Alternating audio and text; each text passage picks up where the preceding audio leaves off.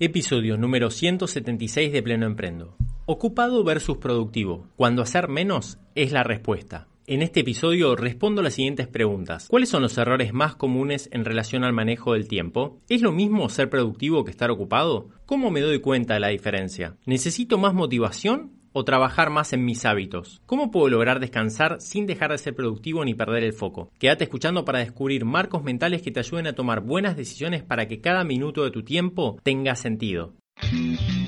Te doy la bienvenida a Pleno Emprendo, un podcast donde te voy a compartir herramientas simples de negocio para hacer rentable tu conocimiento, posicionarte como referente en lo tuyo y diseñar un negocio alineado a la vida que querés tener. Déjame que te comparta los métodos probados que utilizo con cientos de clientes que ya están logrando estos objetivos. Si esta es tu búsqueda, estás en el lugar adecuado.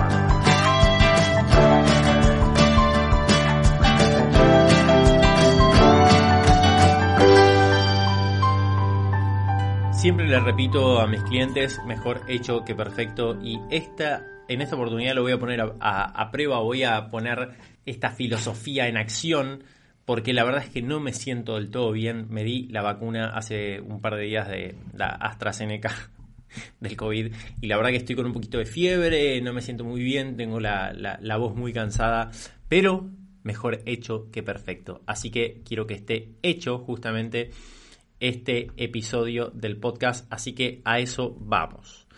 Muy bien. Para este episodio busqué un vivo que hice hace un tiempito con, Nacho, Nacho Caldo de Castroconciencia, en donde me hizo varias preguntas sobre productividad, ¿no? Y, y, está planteado como esto de, bueno, ¿qué significa estar ocupado y qué significa realmente ser productivo, ¿no?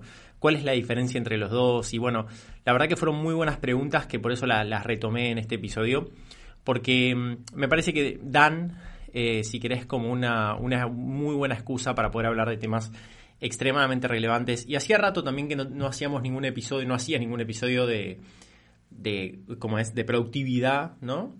de gestión del tiempo, de esto que es tan, tan, tan, tan transversal e importante y me parece muy importante, me parecía eh, clave eh, poder traer este tema de vuelta sobre la mesa. Recién dije, hacemos el podcast y después dije, hago el podcast. Y esto no tiene nada que ver con el episodio, pero lo voy a comentar. Muchas veces llegan personas como a pleno emprendo que hablan en plural como si tuviesen una empresa, ¿no? Eh, y, y, son ellos solos. Y yo le digo, mira, te estás perdiendo la oportunidad de conectar mucho más con tu cliente, paciente, alumno, porque las personas no conectamos con empresas, conectamos con personas. Entonces, si estás vos solo, es una muy buena idea hablar de que sos vos solo o vos sola, porque eso es como un recorrido mucho más corto hacia el corazón de, la persona a la cual vos le querés vender, con la cual querés realmente tener un vínculo. Entonces, si vos hablas de manera más corporativa, eso la gente lo huele y se aleja. De hecho, hay un libro de Seth Godin que dice, la gente cuando huele corporación sale, eh, sale rajando, vamos a decir. Entonces, tenemos que evitar eso, todo lo contrario. Cuanto más cercanos, humanos y individuales en el buen sentido, ¿no? Eh, seamos, mejor. Cuanto más corporativos, grandes, impersonales seamos, eh, peor para, para, el marketing, ¿sí? Para el buen marketing. Así que eh, hago este podcast y estoy yo acá con mi mate hablándote de cosas que me parecen muy importantes, que trabajo con otras personas que también están del otro lado con su mate o su café, eh, hablando de las cosas que quieren conseguir en su vida y de esas y en su negocio y en su profesión y de eso es lo que te voy a hablar hoy. Así de esa forma cercana de esa forma humana y me parece que esa es la mejor manera de, encarar este tipo de cosas no eh, de hecho esto lo veo mucho no como muchas muchas personas que, que, hablan como desde un lugar de, lejanía y, de eso como de, corporación y digo qué, qué error esto porque esto aleja, ¿no? En vez de acercar. Bien, vamos con la primera pregunta entonces, que dice, ¿qué errores eh, soles ver en quienes te consultan en relación al manejo de su tiempo, de su vida o de su emprendimiento? Esto está buenísimo porque es una pregunta que me da la, posibilidad de, poder hablar de, los casos como más, vamos a decir, más, más comunes, ¿no? En, relación a, la productividad, a la gestión del tiempo en general me parece que podemos hablar de, errores comunes, de cosas que por lo general eh, se, se, cometen, ¿no? Eh, y que, está bueno decirlas para que vos lo puedas identificar en tu caso y decir, bueno, me parece que esto es lo que parte de lo que me está pasando y, ya solamente eso es un, es un, gran avance en el caso de que, de que te sientas identificado identificado con esto. Creo que una de las cosas más comunes es comenzar sin objetivos, ¿no? Sin un norte que realmente nos pueda guiar, sin un qué que nos haga poder tomar buenas decisiones, ¿no? Esto hay un, no me acuerdo de qué cuento es, si Alicia en el País de las Maravillas o qué, que dice, bueno, eh, ¿hacia dónde vas? Eh, ah, dice, como que creo que Alicia le pregunta, perdón por mi mala anécdota mal contada, pero creo que Alicia le pregunta, no sé qué, creo que al conejo, dice, ¿qué camino me lleva? Eh, ¿Qué camino me lleva? Y dice, ¿a dónde quieres ir? No, no sé a dónde quiero ir. Bueno, entonces cualquier camino te va, te va a dejar bien o ningún camino va a ser para vos, ¿no?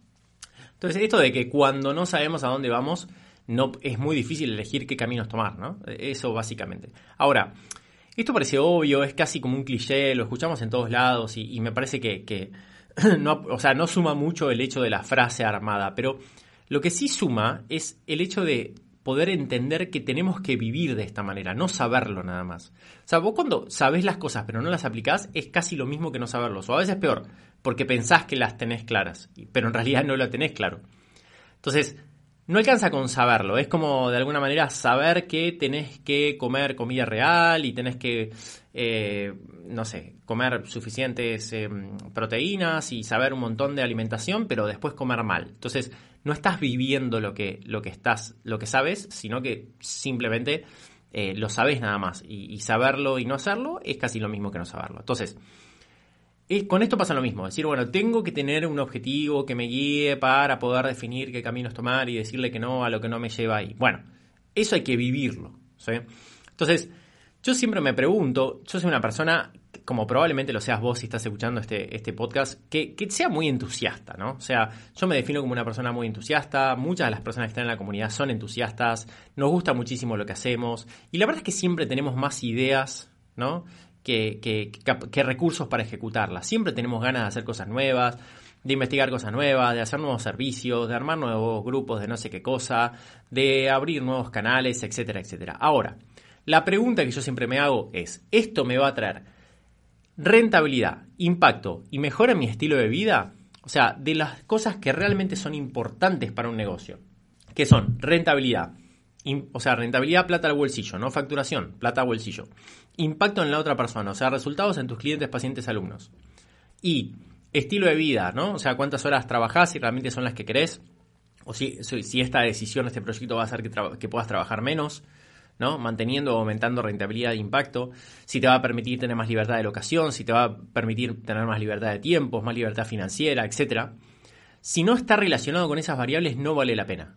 Si no está relacionado con estas variables, tiene más que ver con el ego que con otra cosa. Y acá aparecen muchísimas cuestiones que, mucha gente, cuando yo les hago estas preguntas o trabajamos, se da cuenta de que no tiene mucho sentido. ¿no? O sea, por ejemplo, voluntariados, eh, por ejemplo, eh, eh, cosas en, vamos a decir, posgrados o ese tipo de estudios, así como, como de mucha especificación, pero que no están ligados a objetivos. O, por ejemplo, eh, no sé, dar clases en la facultad. Digo, estoy poniendo algunos ejemplos. Que si vos te preguntás si esto realmente aporta a tu vida cosas eh, que realmente valorás, está buenísimo. No estoy en contra ni de los posgrados, ni de, las, ni de dar clases en la facultad, ni de voluntariados en, una fundación, ni de dar charlas en... Esto, a ver, no estoy en contra de nada en particular. De lo que estoy en contra es de hacer cosas porque te dan prestigio, así entre comillas, pero que no tienen nada que ver con lo que crees realmente lograr eh, con el enfoque que estás teniendo dentro de tu profesión, de tu negocio. Entonces, siempre tratar de filtrar por ese lado. Y, o sea, y esto lo digo y, traigo estos ejemplos tan puntuales porque pasa mucho de personas que están eh, muy ocupadas, ¿no? Como, como en estos caminos así como académicos o haciendo un montón de cosas que en realidad cuando se lo preguntan y dicen, che, para, pero esto realmente tiene que ver con lo que yo quiero, y la respuesta es no, ¿sí? O sea, o por ahí trabajos que, que, los venís haciendo por inercia, etcétera. O sea, ¿cuántas cosas eso estás haciendo por inercia y quizás no tienen que ver con tus objetivos? O, o, mejor dicho, cuando te enfrentes a eso, como a una, a una elección de tener que decirle que sí o no a algo, ¿Lo estás haciendo por los motivos correctos? ¿Realmente tiene sentido esto? ¿Lo estás haciendo porque estás acostumbrado, acostumbrada? Porque se supone que lo tenés que hacer, ¿no? Entonces, e, e, esa parte de reflexión ¿no? y de ser muy determinado con esto es muy importante. Cuando este, vamos a decir, criterio no está consolidado, no está desarrollado, no está como arraigado en, los marcos mentales de la persona, lo que termina sucediendo es que las personas le van diciendo que sí a muchas cosas a lo largo de los años y de vuelta, como por lo general yo trabajo con personas que son buenas en lo suyo, se le presentan muchas oportunidades y a lo largo de los años terminan teniendo una cantidad inabarcable de proyectos en paralelo. ¿sí? Todos funcionan de forma mediocre, o sea, por lo general, ¿eh? todos funcionan de forma mediocre. Y no hay ninguno que haga una gran diferencia. O sea, muchos frentes abiertos sin que ninguno termine como de, de, poder escalarse, de tener un gran impacto, de hacer una gran diferencia. Entonces, muchas veces sucede por subestimar el nivel de complejidad que tienen las cosas que hacemos, especialmente los que están relacionados a los nuevos servicios. ¿no? Muchas veces las personas cuando van avanzando y se comprometen con nuevos proyectos se olvidan de pensar en todos los mecanismos que están alrededor de lo que de lo que de aquello que están queriendo hacer y solamente piensan en si son capaces o no de resolver ese problema. ¿Qué? Me explico. En, el programa Pleno Emprendo, nosotros lo que tenemos es nuestra propuesta de valor en el, en el centro de lo que es como el esquema, que ese es nuestro servicio, y alrededor, ¿no? Obviamente esto es una esquematización, pero sirve para entenderlo. Tenemos lo que es el mecanismo de nicho diferencial, tenemos el mecanismo de comunicación y de marketing y de marca personal, tenemos el comunicación, el mecanismo de ventas, tenemos el mecanismo de gestión y tenemos el mecanismo de productividad. Entonces, ¿qué quiere decir esto? ¿Qué es lo que muestra esto? Que nosotros, por cada servicio que tengamos que tener, tenemos que tener una estrategia de nicho diferencial, de comunicación, de ventas, de productividad y de gestión. Cuando las personas entienden que alrededor de cada servicio existe una complejidad que tenemos que resolver, es cuando se dan cuenta que no pueden tener muchos servicios diferentes. Entonces ahí es cuando yo tengo esta, esta premisa de una propuesta o muy pocas que sea extraordinariamente buena para un nicho, vendidas muchas veces, ¿no? O sea, e, eso es como el, el enfoque. ¿Por qué? Porque de esa manera podemos darle tiempo y energía y cabeza suficiente a los mecanismos eh, que están alrededor de esa propuesta para poder multiplicar los resultados que entrega y que captura. Y el, problema, volviendo a la pregunta, ¿cuáles son los errores más comunes? Es subestimar esa complejidad que está alrededor, entre comillas, de, de ese servicio y decir, bueno, a ver, se me ocurre dar este servicio, ¿lo puedo dar? Sí, sin pensar en todos los mecanismos. Se me ocurre dar este servicio, me están pidiendo esto, la típica, ¿no? Me están pidiendo esta. ¿Yo puedo dar este servicio? Sí. Pero la pregunta no es si vos podés dar ese servicio, si vos podés solucionar ese problema. La pregunta es, ¿es ¿sumar este frente realmente va a mejorar los resultados entregados y capturados en mi negocio o no? O sea, esa es la pregunta, ¿sí? Entonces, no subestimemos la complejidad que llevan los nuevos proyectos, la energía, el tiempo, y esto en todo, en todo orden también. O sea, si hay algo en lo que estamos familiarizados es que las cosas son más difíciles, llevan más tiempo y son más complejas de lo que pensamos. ¿no?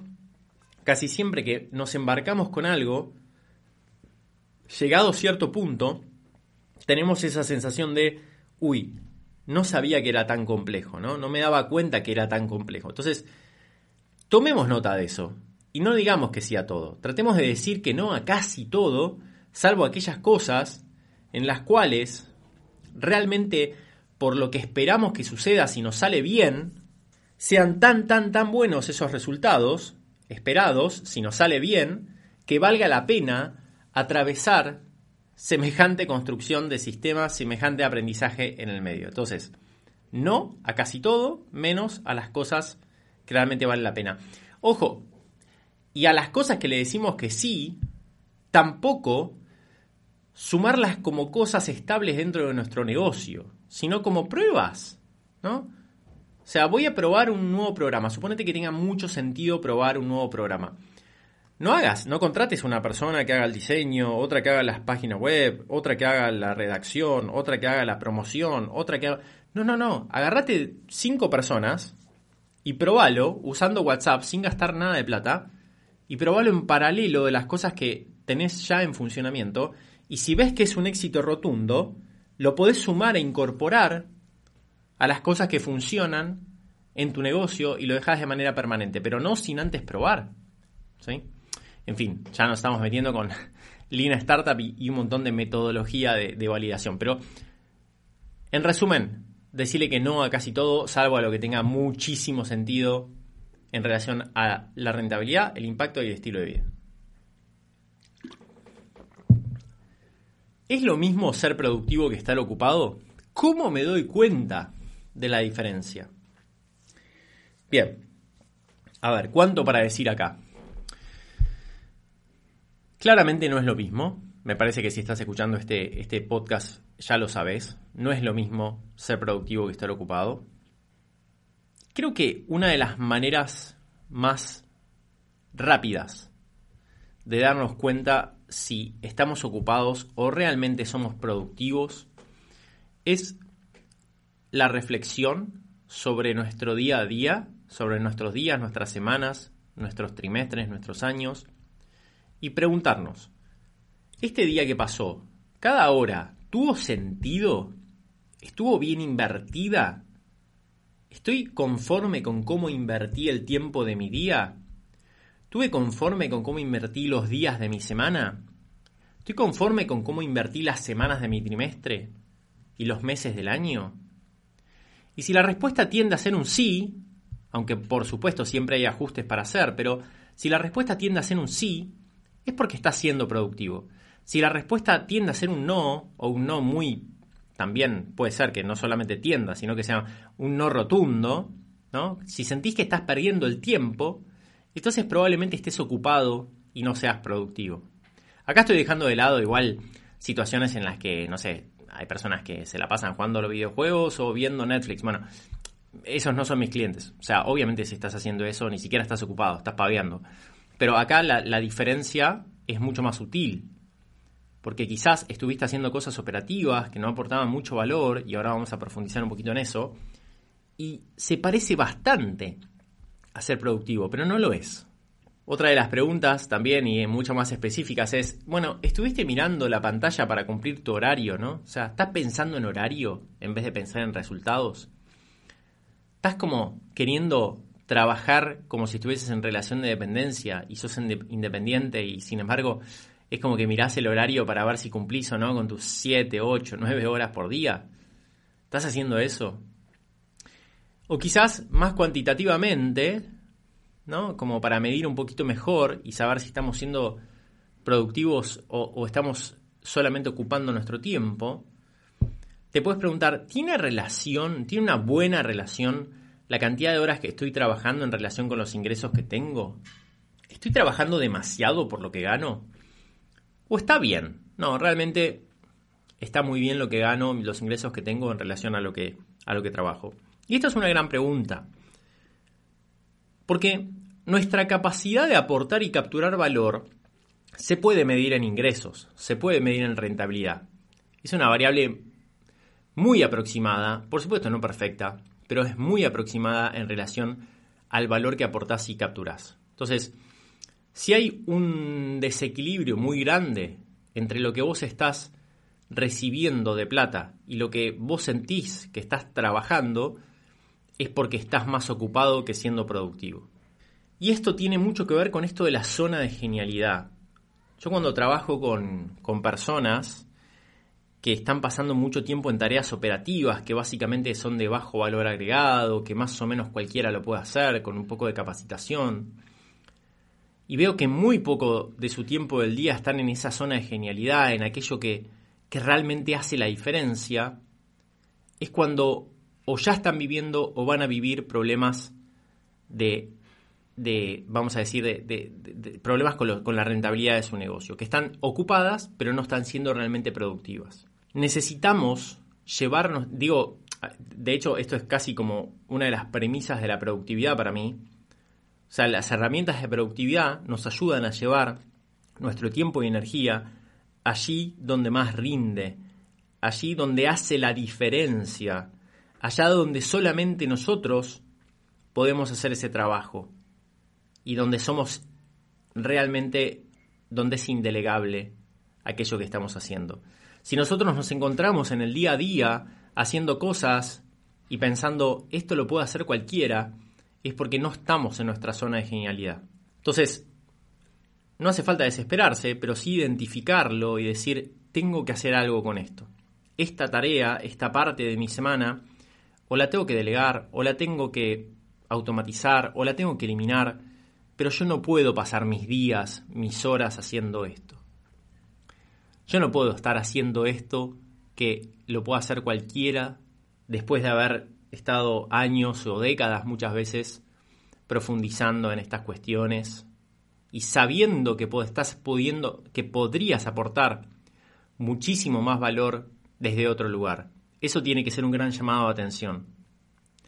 Yo recuerdo cuando tenía los restaurantes en un momento que yo me veía al, mediodía muchas veces cuando iba al restaurante y estaba atendiendo y por ahí estaba envolviendo bandejas, haciendo papas fritas, llevando las cosas de acá para allá, limpiando bandejas, sirviendo comida, que yo decía, yo tenía esa sensación de decir, esto no es lo mío. Definitivamente, yo no, o sea, no vine al mundo a hacer esto, pero no por una cuestión mística, sino por un, por un, por un sentimiento de, allá, acá yo no estoy vibrando. Acá porque acá no, o sea, no pasa por una cuestión de valorización de las tareas, ¿no? Porque por ahí si hubiese sido chef, por ahí me hubiese sentido en mi zona de, genialidad, pero como no lo era, y no me interesa demasiado la cocina, entonces yo estaba haciendo eso y yo sentía que ahí no estaba aportando todo lo que yo podía aportar en este mundo, ¿no? Y eso en algún punto se veía reflejado en los resultados del negocio. Entonces, cuando yo estoy acá grabando este, este, este podcast, este episodio, aunque tenga la voz un poco cansada, yo sé que vine a hacer esto al mundo. Hoy tiene la forma de podcast, hoy tiene la forma de pleno emprendo, probablemente en algún momento será diferente, en otro contexto, con otros sistemas, no lo sé. Pero yo acá me siento en mi zona de genialidad. Siento que esto que estoy haciendo acá no se lo puedo delegar a nadie y no lo voy a poder delegar nunca sí puede delegar la edición y todas aquellas cosas que sigo delegando, porque me sigo encontrando diciendo, esto no lo tengo que hacer más, esto no lo tengo que hacer más, ¿no? Cosas operativas. Y veo la manera de seguir delegando, de seguir liberando mi tiempo para misiones de genialidad.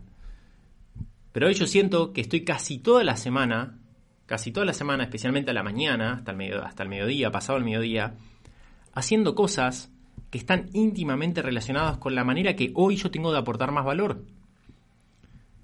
Y esa es un poco la búsqueda. Y, ahí es cuando realmente me siento productivo.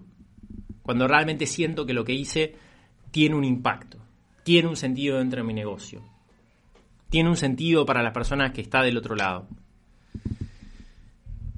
Durante mucho tiempo conté horas de trabajo, hoy ya no lo hago. Y te invito a que también lo dejes de hacer si es tu caso. No mires más las horas que estás trabajando solo mirar los resultados que estás generando. Por supuesto que hay una cantidad lógica de horas de, trabajo que está alrededor de 40, digo, y esto hay, muchos estudios al respecto que, estuve como investigando hace poco, especialmente para no trabajar más que eso, ¿no? Trabajar más de 40, 45 horas de trabajo empieza a tener rendimientos decrecientes si lo sostenés en el tiempo, pero más allá de eso, a lo que voy es que no pensemos en cuántas horas estamos trabajando, pensemos en los resultados que estamos teniendo. Porque esa, esa cultura del trabajo de, las ocho horas por día es absolutamente obsoleta en, el sentido de que eso no nos va a traer resultados cuando somos independientes. Es algo extremadamente arraigado ¿no? en, en nuestra cultura, esto de las ocho horas de trabajo, pero no nos ayuda para nada. De vuelta, sí hay una relación biológica en, las 40 horas eh, semanales y sí tiene sentido el estar alrededor de las 6, 7, 8 horas por día de trabajo. Sí tiene sentido. Lo que pasa es que muchas veces ponemos la cantidad de horas que trabajamos por sobre los resultados que estamos teniendo. Y ese es el problema. ¿No? Entonces, muchas veces las personas no toman decisiones por miedo a no tener con qué ocupar sus horas.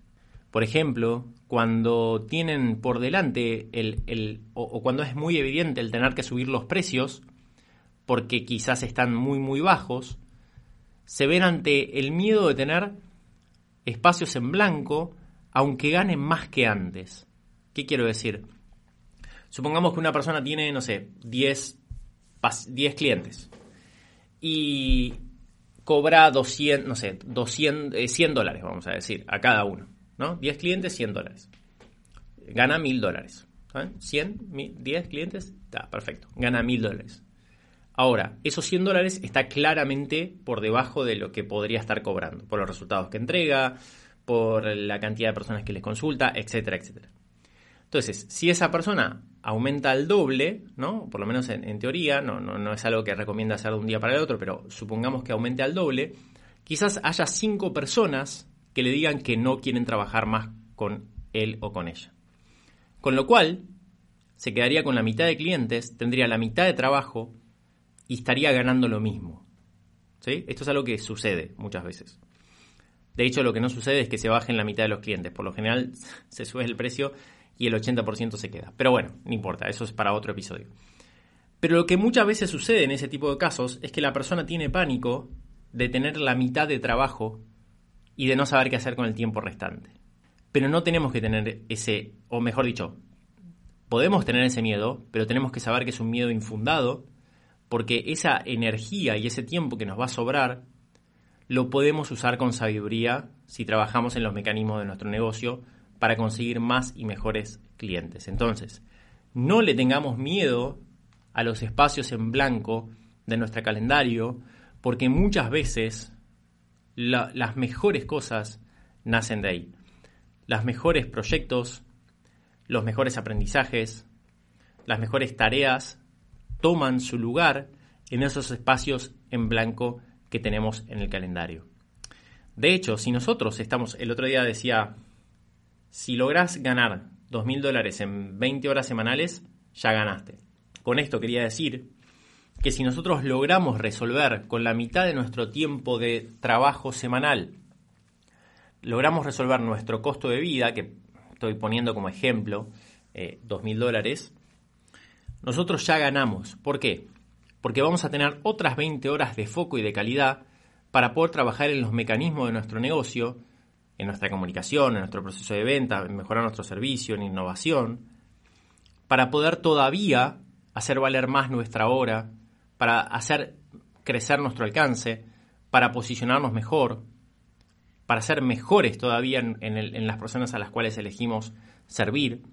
Entonces es muy probable que a partir de ese momento, que por supuesto no es un, momento rígido de 20-2000, por supuesto que no, pero a partir de ese momento donde tenemos tiempo de calidad para poder dedicarle a las cosas importantes no urgentes de nuestro negocio, probablemente entremos en un círculo positivo.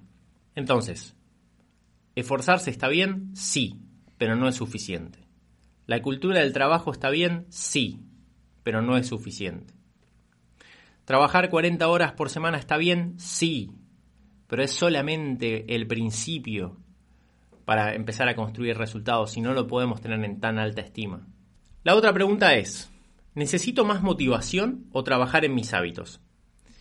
Bueno, sin dudas, sin dudas, trabajar en nuestros hábitos es lo más importante y de alguna manera es lo que nos permite generar un sistema de organización y de planificación y de productividad que sea robusto para poder mantener el rumbo que elegimos. ¿no? Como hablamos al principio de este episodio, las cosas nuevas nos llevan mucha energía, ¿no? los nuevos aprendizajes. En realidad estoy diciendo al principio de este episodio, pero no sé si lo hablamos en este episodio o en el anterior. Bueno, cuando nosotros empezamos a, construir eh, ciertos cambios de comportamiento, ya sea por aprendizaje, nuevos proyectos, nuevos servicios, lo que sea, nos lleva muchísimo, eh, muchísima energía porque son cosas nuevas pero después cuando la, pasamos a hábitos y nos acostumbramos a ese, a ese disparador, a esa, a esa, conducta y a esa recompensa, nos lo vamos eh, habituando y haciendo como lo vamos internalizando y cada vez nos lleva menos energía. Entonces, a medida que pasa el tiempo, cuando nosotros nos damos cuenta de que aquello ya nos está llevando tanta energía, podemos elegir desarrollar otro hábito nuevo y poner la energía necesaria que se necesita al comienzo. ¿sí? Pero más allá de esto, con la pregunta concreta, motivación o hábitos, claramente hábitos, porque las emociones son absolutamente inestables, ¿no? Y no podemos depender de ellas para nada. De hecho, es una muy buena idea, esto es una idea estoica también, ¿no? Eh, filosofía estoica, de que nosotros tenemos que actuar absolutamente con, absoluta independencia de nuestra emoción. Si nosotros estamos motivados para poder trabajar, buenísimo, pero si estamos desmotivados, también lo tenemos que hacer. y de hecho lo podemos hacer. Y de hecho la emoción cambia cuando nos ponemos en acción. Si nosotros, por ejemplo, eh, no tenemos ganas de entrenar, no hay ningún problema, podemos entrenar sin ganas. Si nosotros nos da miedo eh, dar una charla en público, no hay ningún problema, podemos dar la charla en público aunque tengamos miedo.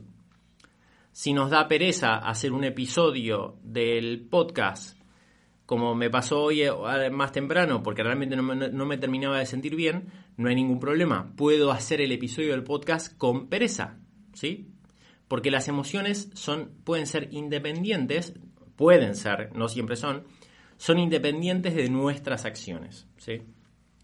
Y de hecho, la magia de esto es que cuando vos te pones en camino, cuando te pones a. cuando empezaste a entrenar, cuando empezaste a grabar, cuando empezaste a escribir, cuando empezaste a hablar, esa emoción por lo general cambia y por suerte, nuestro cuerpo, nuestra emoción acompaña ¿no? aquello que estás haciendo.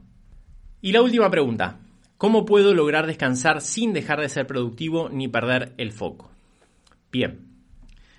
Lo que tenemos que entender acá, me parece, es que el descanso es parte de la productividad. El descanso no es algo contrario o que nos va a hacer menos productivos. El descanso, no, o sea, no la diversión, acá esto es importante separarlo. Lo que es absolutamente importante es el descanso, ¿no? Las horas de sueño que tenemos, la, la, dispersión que, podemos llegar a tener en, el día, así como eh, pensada, programada, ¿sí? la siesta. Yo duermo siesta todos los días, por ejemplo. Yo duermo 8 o 9 horas por día y además duermo una siesta todos los días. Y es parte fundamental de mi día a día. O sea, esto que, quede súper claro. Eh, ser más productivo no significa eh, dormir menos o descansar menos. Es absolutamente fundamental, ¿sí? El descanso. De hecho, los fines de semana eh, yo también me cuesta mucho no trabajar porque siempre tengo algo para hacer y me encanta trabajar, pero me propongo no abrir la computadora porque necesito esos dos días por semana de desconectarme de este tipo de temas como descanso cognitivo, ¿sí? Entonces, entender que el descanso es parte de la productividad. Eso, eso es fundamental. Eso es fundamental.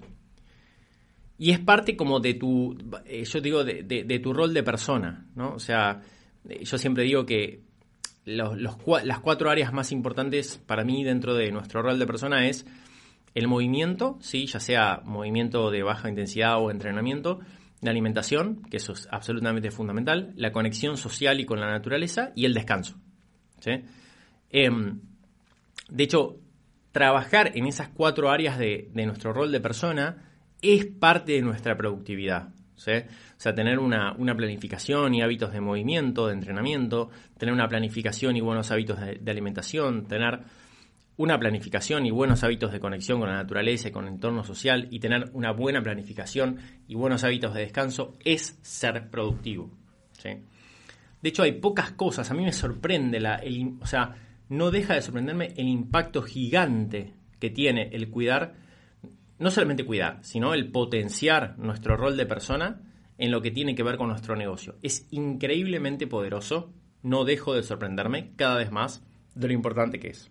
Creo que es muy importante en respecto a esto del, descanso, como todo, el tener momentos de reflexión y el tener momentos de planificación sobre, sobre, sobre estas cuestiones, ¿no? Que no sean como cosas que quedan ahí al azar, sino que podamos tomar cierto control de esto y poder, primero, reflexionar si estamos suficientemente descansados, si estamos durmiendo bien, si estamos teniendo nuestros momentos eh, que, necesitamos para poder despejarnos muchas veces, o si no, o si estamos quemados, o si estamos pasados de rosca, poder reflexionar y poder planificar. Es decir, bueno, me gustaría dormir mejor. Bueno, a ver, eh, ¿me, puedo, ¿me puedo despertar después? No, porque tengo que llevar a los chicos al colegio. Bueno, Me tengo que acostar antes. Bueno, ¿cómo hago para acostarme antes? Porque mi pareja llega tarde, entonces cenamos tarde. Bueno, ¿y qué tal si tengo la cena preparada porque me, no sé, porque el fin de semana hago tartas y las congelo, entonces en la semana puedo estar, o sea, planificar para poder descansar mejor. Y esto aplica a lo que es el movimiento, la alimentación y la conexión también, ¿no? Como hablamos, como hablábamos recién.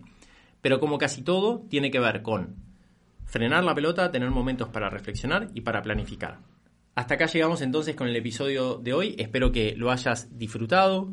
Me costó un poquito porque estaba un poquito cansado y con la voz muy cansada, pero me parece que es un tema súper, súper importante y que es, creo que transversal a cualquier persona que le guste mucho lo que hace y que, realmente esté con muchas tareas en el día y, necesite evaluar a ver si realmente eh, tienen sentido o no.